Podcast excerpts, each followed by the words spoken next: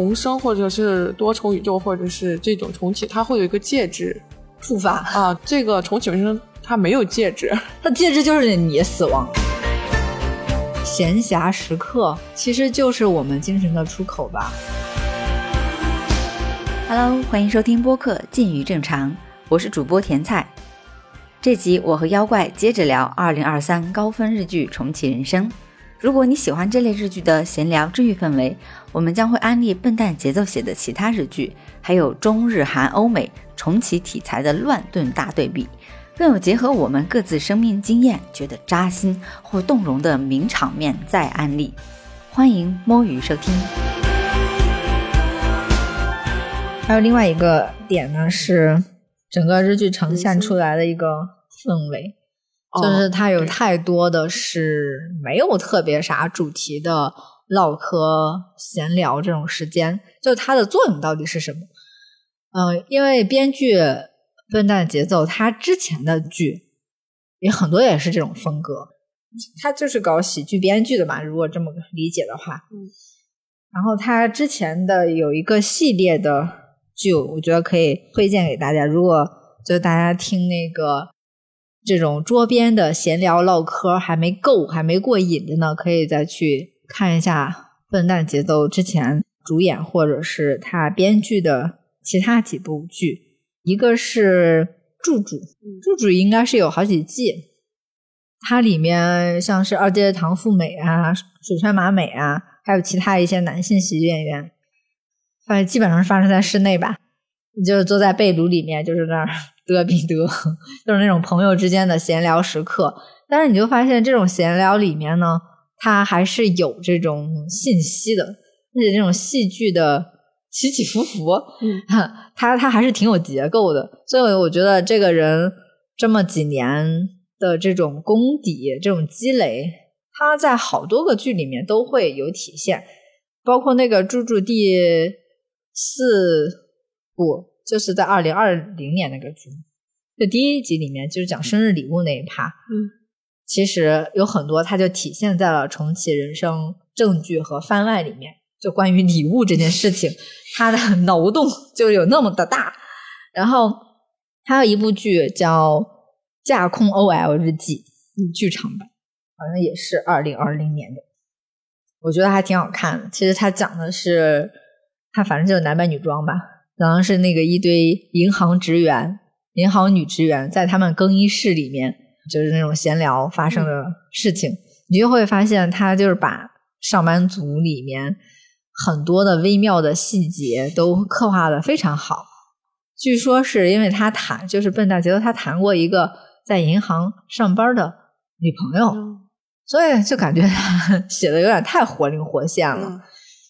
我就是稍微记了几个，我觉得还特别好玩的。他就是说，呃，周一上班不是特别起不来嘛？周一上班是那个最难起来的，就是那个忧郁值最大的。他就建议，就是把这个上班的这个忧郁里程来兑换成一个大奖品。我们不是上班时候经常在各个地方会跟同事在吐槽另外一个同事。然后一般说，现在需要的不是真相，而是抨击对象。就即使他知道冤枉了别人，他但是呢，他现在就需要一个靶子，他一定一定要一吐为快。太真实。对，呃，还有一些就是，他就发现同事们周一会比平时更毒舌，因为周一大家的情绪都有点爆炸。嗯，还有就是那个在冬天上上厕所的问题，冬天的马桶圈就是跟上刑一样。他们不是日本不是加热的马桶吗？呃，它里面是这样子，然后它就会又衍生出了女生上厕所，你们是坐在马桶上还是蹲在马桶上？然后如果是熟人之间的，就是这只是几个人共用的那个，你们会不会坐下去？然后有你会是不是在嫌我们的屁股脏？就是这种事情，然后他们就在洗手间里然后讲个半天，真的是好真实，对，特别真实。还有一个就是。早上不是通勤的时候，大家都要那个戴耳机去听歌吗？嗯。他好不容易在昨天下好了一个歌单，然后路上发现啊，因为换了外套，然后那个 耳机线就落了，对，然后就很发生这气种情况。他就得再回去，他一定要去听。还有就是那个嘴干、抹唇膏这这种小屁事儿，就因为自己嘴干，所以呢，经常会忘记唇膏，这样不得不就随时买。结果呢，包里就会经常有那么个四五个的那种那种唇膏。有一天发现又忘记带唇膏了，偶然发现自己包里正有四个，他就是为自己的丢三落四感到小确幸。就这些看起来很哇，很很无聊，很无聊的细节。但是，里面他就会把那些特别无聊的细节，然后他就给你变成一个特别燃的一个事情。就是比如说，我们那个办公室里不是经常有这种插线板，要嗯要插插很多东西。就是你，比如你充电，你也在充电，那其他人另外一个人想充电，他就得拔一个。嗯，那这里面就会有这种竞争战争，然后这就是女人们这种战争。结果有其中有一个人说，他有一个办法，他拿了一个新的接线板，那个那个插排更多。他们发现就是插的很安逸，他们就像是原始人，就围在那个火堆，就看一个新兴发明一样，他们就在围在那里。哦，这还有几个孔，我还有什么东西可以插？然后结果就全都插满了，然后他们就在那欢呼，就说这是一个伟大的发明。太无聊了。但无聊的美满。就是我觉得看笨蛋节奏的呃剧，可能会有两部分人，有一些人会觉得真的很很无聊，打发时间，然后有一些人可能就会在这里面就是有一种抚慰，因为就是日常生活真的可以变成戏剧吗。嗯我们平时其实没有那么多的大风大浪、大起大落，对，那我们有的就是那种小欢喜、小悲伤。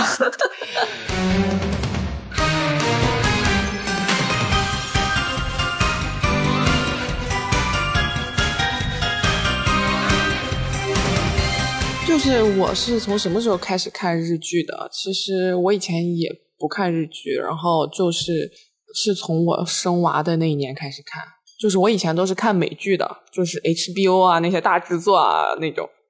这然后个鄙视链里面，你们是最高端的。对对对，然后我是从什么时候开始？就是生娃开始，尤其是在最开始的那几个月，我觉得我被困在一个卧室里了，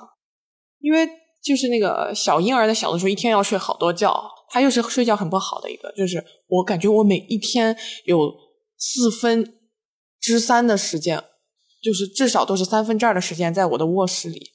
嗯，我觉得我被困在那里了，然后。那个时候我发现了日剧，然后就是感觉它全部讲的是这种生活中的很细节的这个事情，我就突然间觉得被治愈了吧，就是 陪伴治愈感对对对，更强就是吧？对，然后我就从那个时候就进入了日剧的坑，然后就看了很，就从那个豆瓣的高分剧开始往下嗯看，就最后就只看日剧了。我看日剧的高峰期就是在大学的那个时期，那个时候基本上是把当时随时出的最新的日剧和九十年代的那些日剧，基本上是包圆式的，就是突击性的全都看完。当时也有那个同学，我们可以就是互相交流一下呃感受，大家互相交流一下那个呃杂志上面登的 明星的那个，甚至还有海报。那时候我们都很喜欢把海报贴到墙上，嗯我当时贴了好几个团的。对，而且日剧前就是前几年又开始就喜欢讲这种比较废柴的人生的这种，嗯所以我那个时候就觉得啊，好治愈我，啊，所以就入了日剧的坑。我觉得笨蛋节奏，它其实因为他自己呃也是就跟过来人似的吧，也是从一个像是一个底层奋斗，然后自己有梦想的这么一个人，所以他这个人好像就是天生对生活的观察力特别强。嗯，我甚至觉得这个人是个人精吧？为什么？还说自己是笨蛋姐，对他为什么就是他能看穿别人所想？就是他很多的那种啊台词都是那种你可能在内心吐槽，但是不会说出来的。嗯我知道了，他重启过人生。哎，说不定笨蛋节奏也这第几轮人生，所以，所以他他这一轮可能达到了他的巅峰状态吧。我觉得他可能还会再创作出更更好的作品。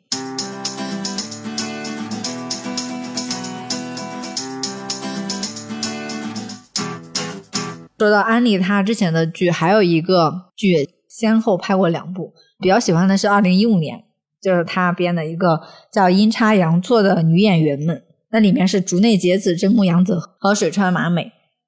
他讲的就是，就是这些已经知名的女演员，如果她在年轻时候当年她没有选择走演员这条路，比如说试镜失败啊，或者说没有被星探挖掘啊，他们会变成什么样子？他们的人生后面会发生什么羁绊？好喜欢这种。然后结果呢？他们的羁绊就是竹内 结子，她拒绝了当时的星探，没有成为女演员，但是她成了一个就是杂志社的编辑，后来就是成了就在职场上面。她她有自己的一个发展，那真木阳子就属于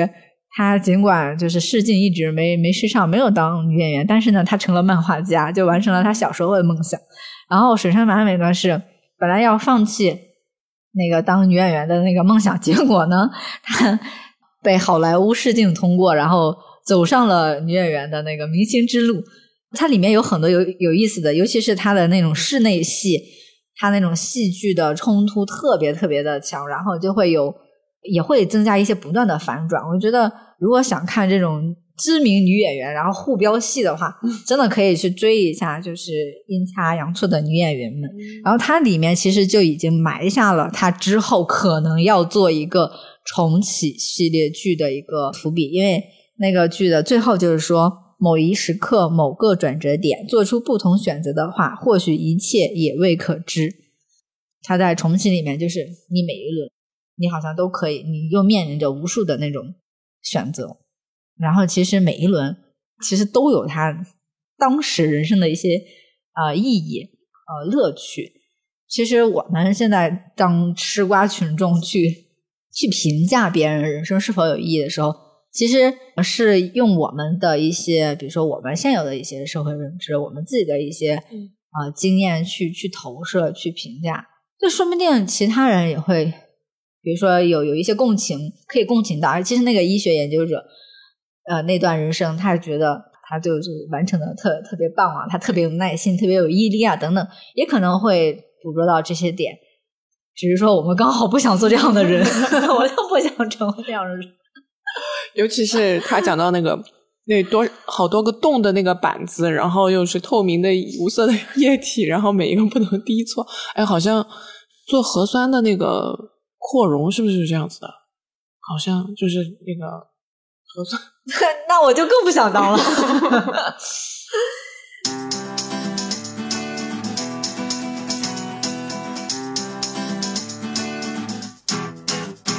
可以安利的一个环节。就是放眼一下重启系列中日韩欧美，还有就是日剧纵向的一些比较，就是大家可能还对重启这个这种题材的如果感兴趣。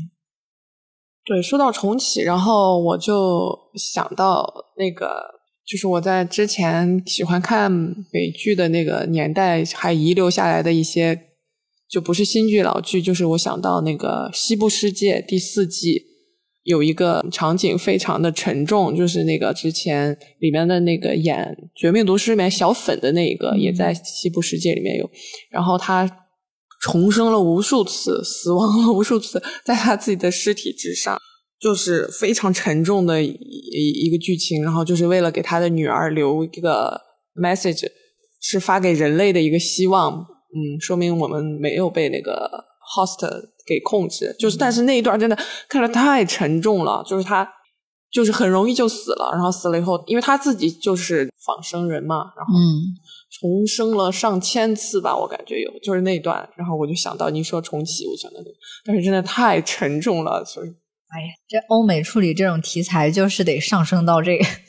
对，所以就又回到了这个日剧非常接近人的生活，对，日剧感觉更靠近我们，而且它这种。重启，你看是又要友谊，又要去救人，他跟你的生活挨得很近，但是你内心也理解这是一个架空，是一个 是一个戏剧的一个呈现方式。就是说到这个重启这种类型，我觉得大家如果还想再去看，就是类似或相关联的剧的话。反正还是有很多的影视文本可以推荐的，呃，像是日剧比较以前比较经典的，像是那个《求婚大作战》，它其实是重启的是一个时刻，而且你只能回到那个时刻。回到时刻的很多，就是对月光宝盒这种类型的。那那是咱们国产里面的日剧里面，其实前几年它还有一个叫《人生重启》的一个剧，它有点像深夜的，带一点悬疑。其实也是讲的是我们人生中会有很多的后悔的那种时刻，这个可能是因为，哎，我要是他就好了，或者说我要是选择那样就好了。结果呢，就相当于是有一个天使的人物，就是 可以给你一个机会，然后你可以去重启你那个时刻的选择，然后就发现那个剧里那些人重启之后，就发现其实他重启之后的重新选择之后的那条路也会面临着很大的麻烦。它那里面其实是有一点点就是那种讽刺剧意味的，它会带一些那个悬疑恐怖的一个因素。那个评分不高，但是它每一集它反映的都是一类一类人群的一些想法，可以去找找。因为好像是零九年还是忘了什么时候的。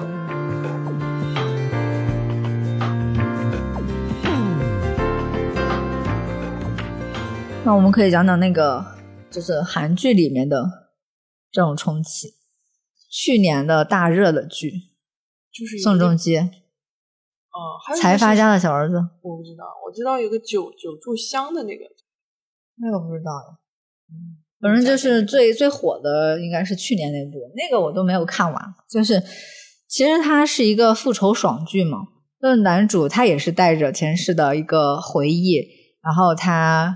重启，但他重启也不是重启他自己的人生，他是过别人的人生，带着他自己之前的记忆去过别人的人生，他就要搞钱，他就要去复仇啊，巴拉巴拉，反正就韩剧那种很带劲的。咱们国产剧里去年有一部《开端》，也是一个大火的一个国产剧。它其实也是在重启某个时刻，它相当于是限定了时间，然后有一个在时间这个碎片里面，他要他可以去像破案一样吧，他他要去救自己，然后也救别人嘛。他其实是在一个某种那个社会他会他会放到这种社会的议题，还有就是人性啊这种方面去讲。反正呢，他感觉他会有一点子某个时刻吧，他会给你一个拔高，但是但，他会给你上价值。对对对，上价值就是日剧吧，不仅不给你上价值，他还老会把你拉下来，让你 一一块儿躺着唠。躺平又如何的这种感觉。嗯，对对对，哦，我查到了，可能是因为我太久不看，不怎么看韩剧。我刚刚说的就是二零一三年的一个剧，叫叫《九回时间旅行》。哦我知道这个这个这个剧这个剧。我觉得很多时候大家做重启这种题材的时候，很多时候会跟科幻嗯，题材有联系。其实，在欧美有一些电影里面，然后也会出现一个呃男性，然后他好像开启了时间之门对，他回到了过去的某个时刻，甚至是他在过去某个时刻还会跟那个时候他自己相遇啊啊巴拉巴拉。就是祖母悖论这一类的。对啊，就是但是这就这些故事里面哈、就刚才我们说的这些故事里面，基本上算是那个男性在主导，就没有这种还有一个叫什么大女主的这种重启的剧。时光机，哎，反正就就是它基本上是科幻类型的，然后但是这个重启人生好像就还是很日常，一点都不它是日常剧，它不是科幻。所以说到 这种重启啊，什么平行世界啊、多元宇宙啊、另一种人生啊，就是日剧它的这种处理吧，它就当一个日常的这种生活剧又拍给你看，对，他才没有这些什么什么科幻啊，他也不给你提供这而且他没有一个的元素介质，就是说，就是他那种重重生或者是多重宇宙或者是这种重启，他会有一个戒指。触发，啊，就这个重启人生它没有戒指。它戒指就是你死亡。啊，对，对你的死亡，然后在中转站的那个选择。如果有听众还有其他的这种影弹补充的话，然后也可以补充一下子。但我觉得综合看来，还是重启人生赛高，就属于那种可以再看一遍，还可以再挖掘出很多有意思的点。呃，但是它也不像是韩剧，像是《请回答》那个那种冬天 可以再重复的再包了一次又一次。我觉得可能我不会看上三四遍啊，但是我觉得每一次在看某一集的时候，你都会发现一些有意思的点。嗯，豆瓣上很多那个网友，他们就很喜欢去去扒那个互相补充。你看，我发现了这个 这个点，就是解谜式的这种观影。对对对对，我觉得是增加了就是那个观影的趣味度的。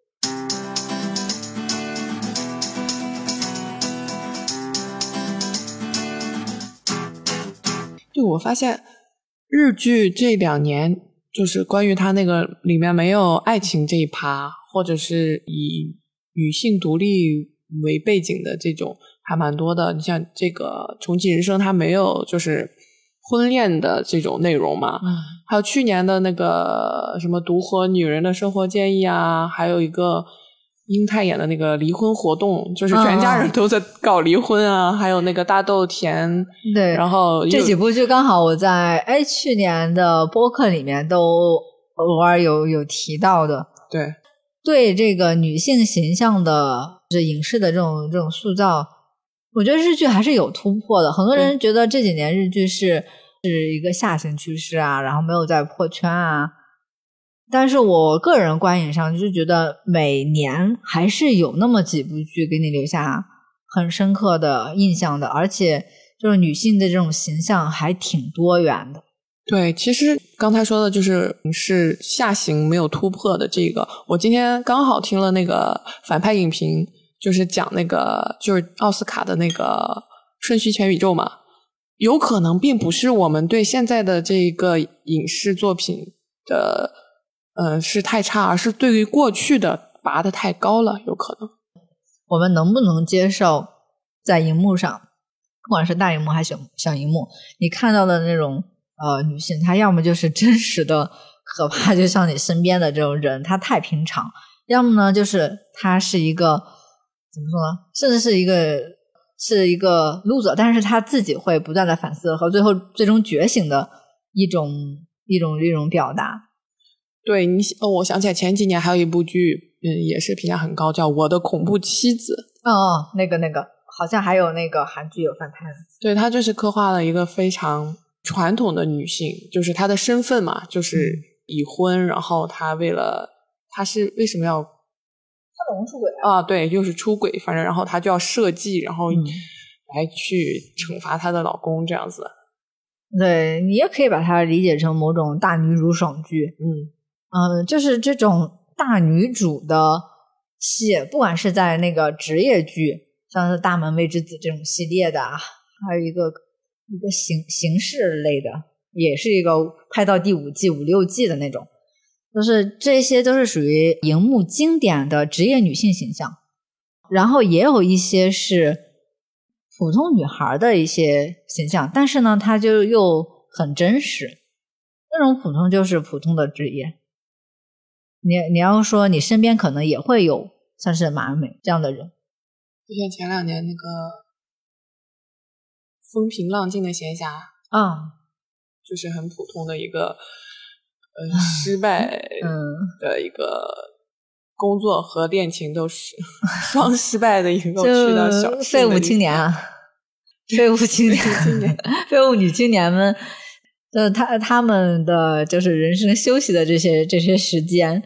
然后也会有一些不同的这种呈现，就是不再追求是一个传统意义上的什么都美满的事业是那个成功的无所不能的对，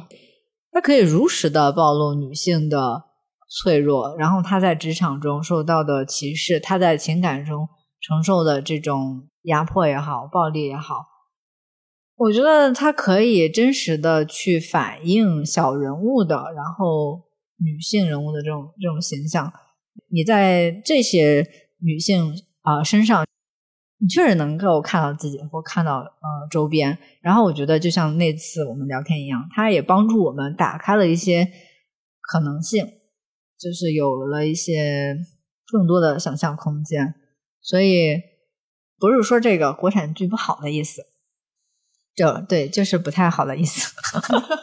就是 多看一下，就是现在世界上其他地方，就是大家对女性的一些塑造，嗯，大家是怎么去呈现的？我觉得可能不管是治愈自己也好，给自己加油鼓劲儿也罢，我觉得这种力量可能比单看就是国产剧里面什么双节的那些玩意儿要好得多。而且我回忆了一下，关于美剧里面就是讲女性的，确实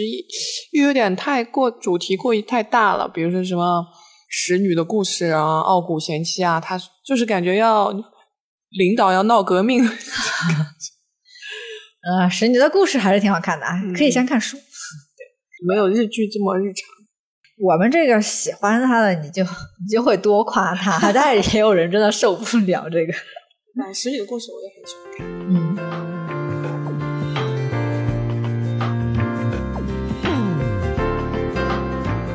给没看过剧的朋友再去安利这部剧，特别好哭好笑的地方。什么十大名场面呢？一个就是他当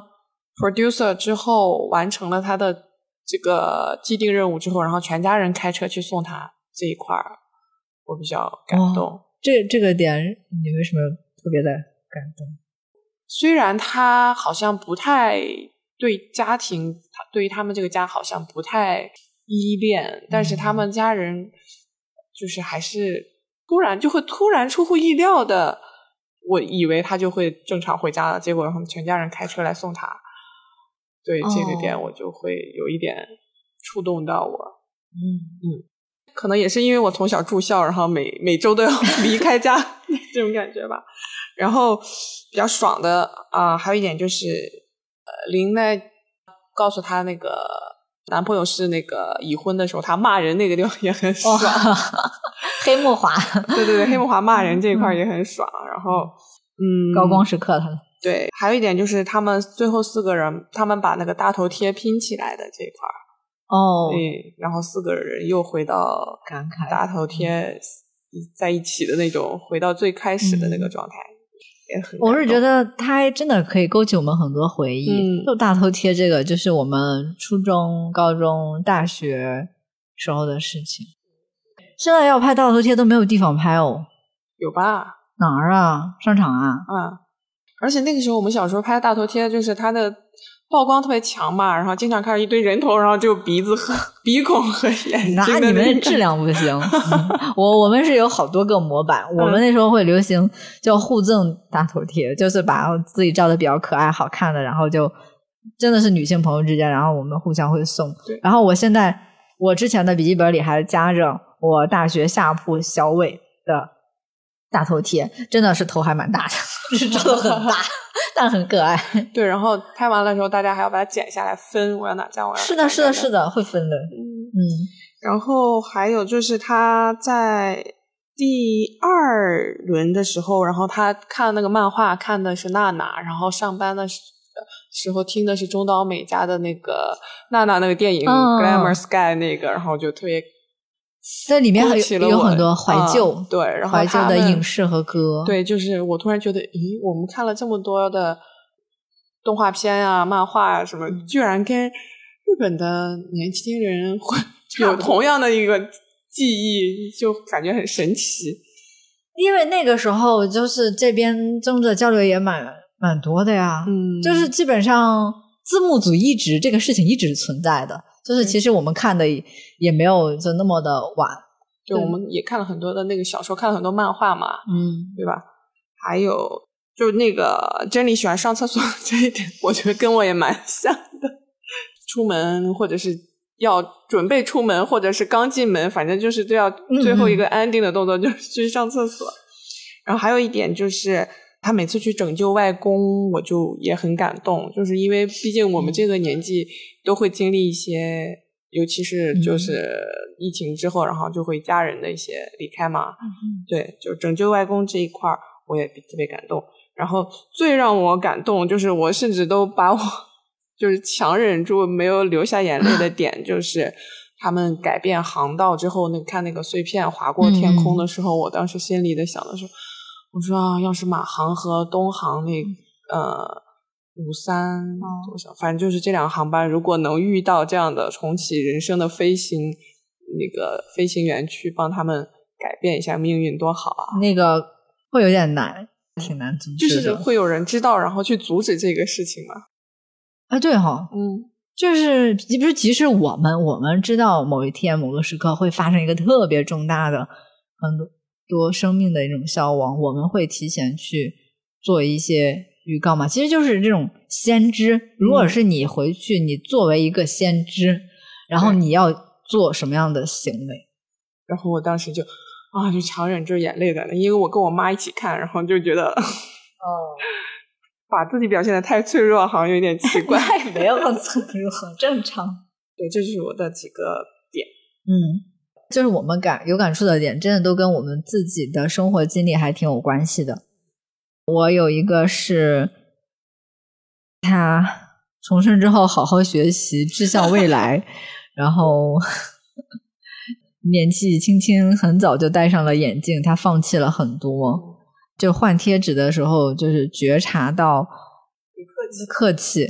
对，就会有一点心酸。他很落寞的一个人回家，就是那条路，其实，在很多轮里不是出现了挺多次嘛，然后场景都不同，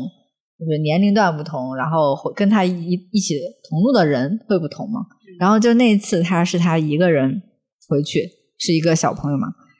他就说五点的钟声，不知为何比平时还要刺痛我的心。然后我就觉得哇，这心也扎到我了。嗯，尤其是越小的时候，其实我们越需要这种友情。然后在那个时候，他就因为自己经历太多而主动放弃这些的时候，当时会觉得值与不值这件事情，嗯，我就在我就在替他 反思。还有一个是在第七集里面，就是妹妹发现。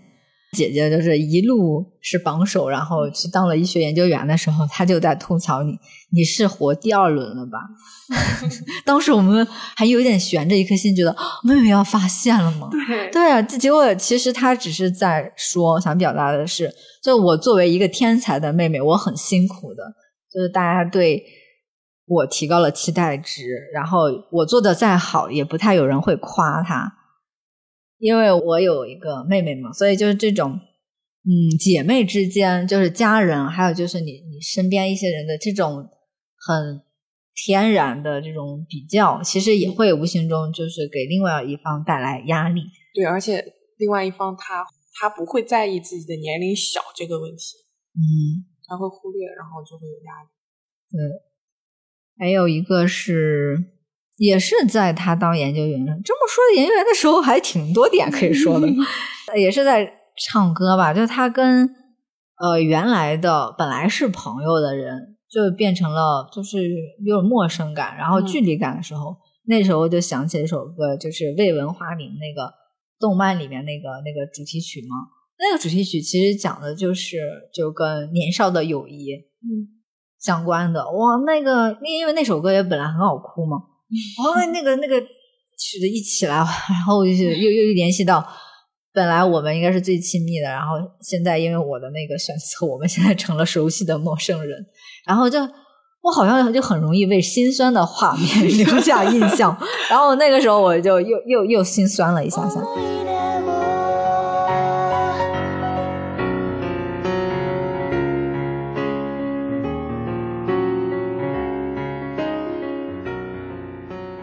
还有第九集那个我最喜欢。水川麻美的一句台词，不是，这不是他的台词，是他的一个表现，就是不是要听那个小福的演演唱会，在街头演唱会吗？嗯、马美说问他什么感受呢？他他说我我急着上厕所呢，他就是一直在边听边尿，然后他说回忆是抵不过尿意的，我我觉得太神了，好真实，对啊，那个笑点就是让我那个想想起蛮多的，还有一个就是。救老师这个，嗯，这个定期任务里面，就他第一次的时候，不是他就在想，我要积阴德去去改变帮帮老师改命嘛，因为他之前的游戏基金不是被没收了嘛，就跟他有私仇，所以呢，他其实是面对的一个，我是站在一个正义和一个公民公德的这种角度去帮助他，还是我要暗自报一下私仇，就就是漠视了。那他最后还是选的是那个出手主持了一下公道嘛？对。然后他的结果呢？你说好吧，也好，就是老师把游戏机啊就给他还回来了。但是呢，他发现被玩通关了，就是就这里面又转了好几道嘛。所以我觉得还挺有意思的。我是觉得他他每次去选择要不要去改变别人的一个这个生命轨迹的时候。他的那个内心戏其实写的还挺充分的，要在权衡，还有就是他为什么要做这个选择。我觉得这块儿他是可能也是编剧的一个意图，他就是挺挺明确的，然后就是跟就是告知了这个观众他为什么要做这种选择。他也是试图让我们看剧的时候在思考，你站在那个立场，你会。做什么样的举动？有的时候你会主动的介入去改变他。有一些被冤枉的，你要主持正义，你要站出来发声。那有一些呢，是你知道他会失败，但是呢，如果他不经历过，他就不会走上另外一条选择的路。所以呢，那有一些你就可以就不去干预。就比如说像小福的那个孩子，嗯，对，虽然他其实他可以。帮助他和呃静香不离婚，嗯，对吧？但是他想到这样的话，就少了一个那个小生命出生，然后他还是决定让他们保持原样。对啊，就是把选择的主权交给当事人，就他没有再去介入。其实我是觉得他这些内心的这些独白啊、OS 什么，都是挺有必要的。所以。虽然你就看着，而且一集有的时候真的没演啥，在这些内心戏里面，我觉得他挺丰富的，是一个就是我我觉得他是生活流，生活流很喜欢的这种这种表现的方式。就是我发现，就我关注那些公众号，嗯，看理想呀，什么单独啊，这些都好喜欢用日剧的那个截图，啊会啊，很生动。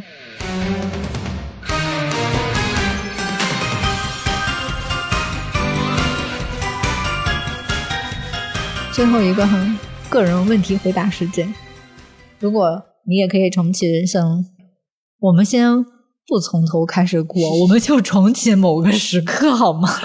好累哦，重启某个时刻，瞬移。嗯，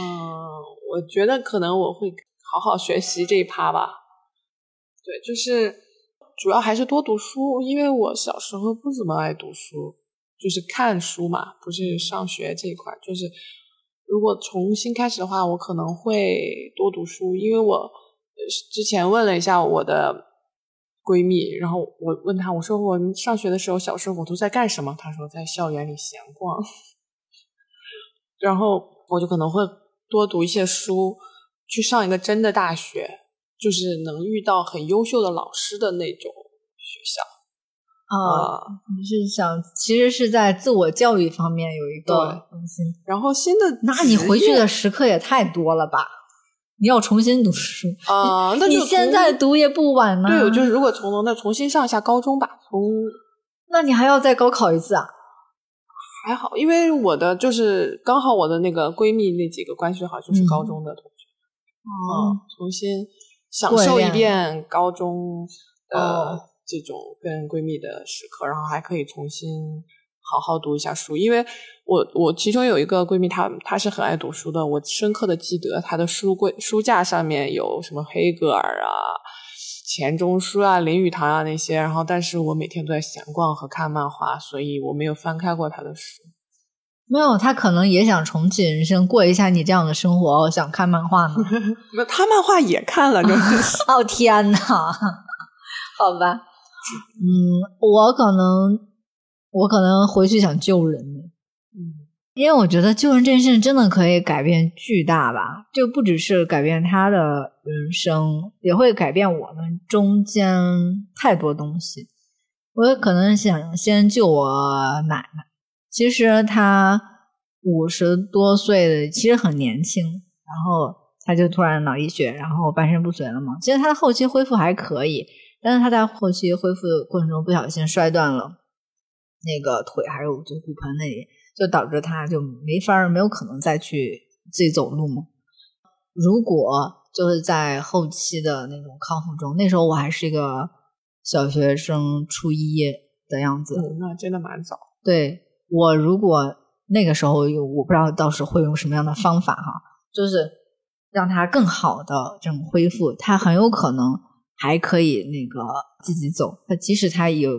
一边手不能用，他另外一个手能用。他如果他可以自由行走，那可能就是我爷爷后后面的二十几年就不至于那么的啊辛苦。然后他们可以自由行走，说不定我就在我长大之后，他们就可以。比如说去北京去我的学校看，然后甚至呃现在可以那个来来成都啊等等等等，就很多东西就可以实现了。就因为他后期的那个呃疾病，然后必必须有一个长期照料的，他就被困在了就困在了那个家里，困在了那个院子里。你那个时候是小学生，你怎么说服家人来相信你的建议呢？到时候再想行不行？还有一个。就想挽救的，就是我想挽救我发小的生命，嗯，但是我可能会更早的干预，不会在成人之后然后再干，因为我觉得人很多时候观念的养成，它就是一个积累的过程，所以我觉得，因为我们从幼儿园开始就一起上学，然后一直到北京啊，就是上大学等等，就几乎就是我们的生命历程里面，大家都。都在一个地方，甚至是同班同桌这种这么近的关系，说不定可以从那个初中，就是就那个青春期那个时候，其实对人生会有一个很大的波动嘛。那时候他已经是我隔壁班的了，但是我们老师还是一样，老师他降两个班。嗯，我觉得那个时候我们也有很多就可以再去交流的机会。我就觉得就可以不用特别的拼，它其实是有点像是一个极右主义的一种。牺牲品，就包括家庭啊，还有其他的一种嗯压力。我觉得可能我们我会拉着他去看一些有的没的，然后甚至是我们可以从我们小学一起打乒乓球的，我们可以一直打到那个大学里面。我就是觉得用运动啊、阅读啊和其他的一些东西，然后我们给他更多的一些出口，嗯。说不定可能会改变他将来的一些人生轨迹，他可他可能会成为不那么优秀的人，对他可能没有到那个清华或干嘛干嘛，但是他可能会成为一个快乐的长寿的人，而且他也有可能，嗯，就是在三十加的时候。我们还可以就是 远程录播课，或者他出差来这儿，我们可以线下录播课。我们可以成为一个，就像是那个美宝，说不定说不定你也可以把他安利来成都。哎，对啊，非常有可能。就是我就觉得我们的人生的那种可能性会会更多，就我们不再信任那种这种唯一的这种那种直线的那种这种模式。嗯，所以我就特别想说，哎，我其实我也我之前梦过梦见过，我其实我梦见的时候就是梦见，呃，我还跟他说，你后会会不会后悔那个你后来的一个选择？我就是相当于先知，我给他剧透的那种角度，真的看日剧看多了。然后他在梦里就说，啊，那我可能会后悔。我会觉得，哎，你既然在梦中说后悔的，如果我有 重启人生的机会，我会帮助你减少这个后悔。所以我觉得其他其实都还好，其他让我重新过一遍的话也勉强可以接受。我我只是觉得，如果可以挽救，就是那种嗯你的那个生命关系里面比较近的这些人，都没有拯救更多的人，我觉得能力有限。但我觉得整个这两个人，我觉得可能我也会有很大的改变。对，那这样说的话，其实。支线任务还蛮多的，因为除了这种关键性的问题，就比如说像他去给他外公换药这样子，那就是家家庭成员或者朋友，你就要平时劝他们，嗯，饮食健康呀，多运动啊，这些可能会更加的积极，更加上心去劝他们做这些事情。对，所以你就会发现他这几个人都忙忙叨叨。他的唯一的闲暇时刻，真的就是跟姐妹在桌前这样聊一些有的没的，有一搭没一搭的。所以我觉得这种闲暇时刻，其实就是我们精神的出口吧。嗯，包括今天。对，聊了一个电视剧。再次感谢妖怪来我家，然后聊这部剧，说不定我们之后还可以再聊。其他的带给我们很多感受的剧、电影嘛，然后对日剧还蛮期待的。哎呀，我日剧好还有好多想安利的。其实另外一部我本季特别想安利的是，就是叫《A Table》，跟着古代食谱学做饭。嗯，我觉得可以单独拿一期，就来聊一下。它其实讲的也是夫妇关系。然后还有就是做饭，然后以及食物和文化历史之间的关系，它其实有有挺丰富的这种内涵，然后也非常安利这一部。好了，就先这样吧。再次感谢妖怪，你不说一句拜拜之类的？对我忽然，我本来想说我好像很很少用日语来 说拜拜，然后那就拜拜吧。日语的拜拜，撒由那拉，加加呢？对吧？哦，差不多。行，我给你硬件的是加。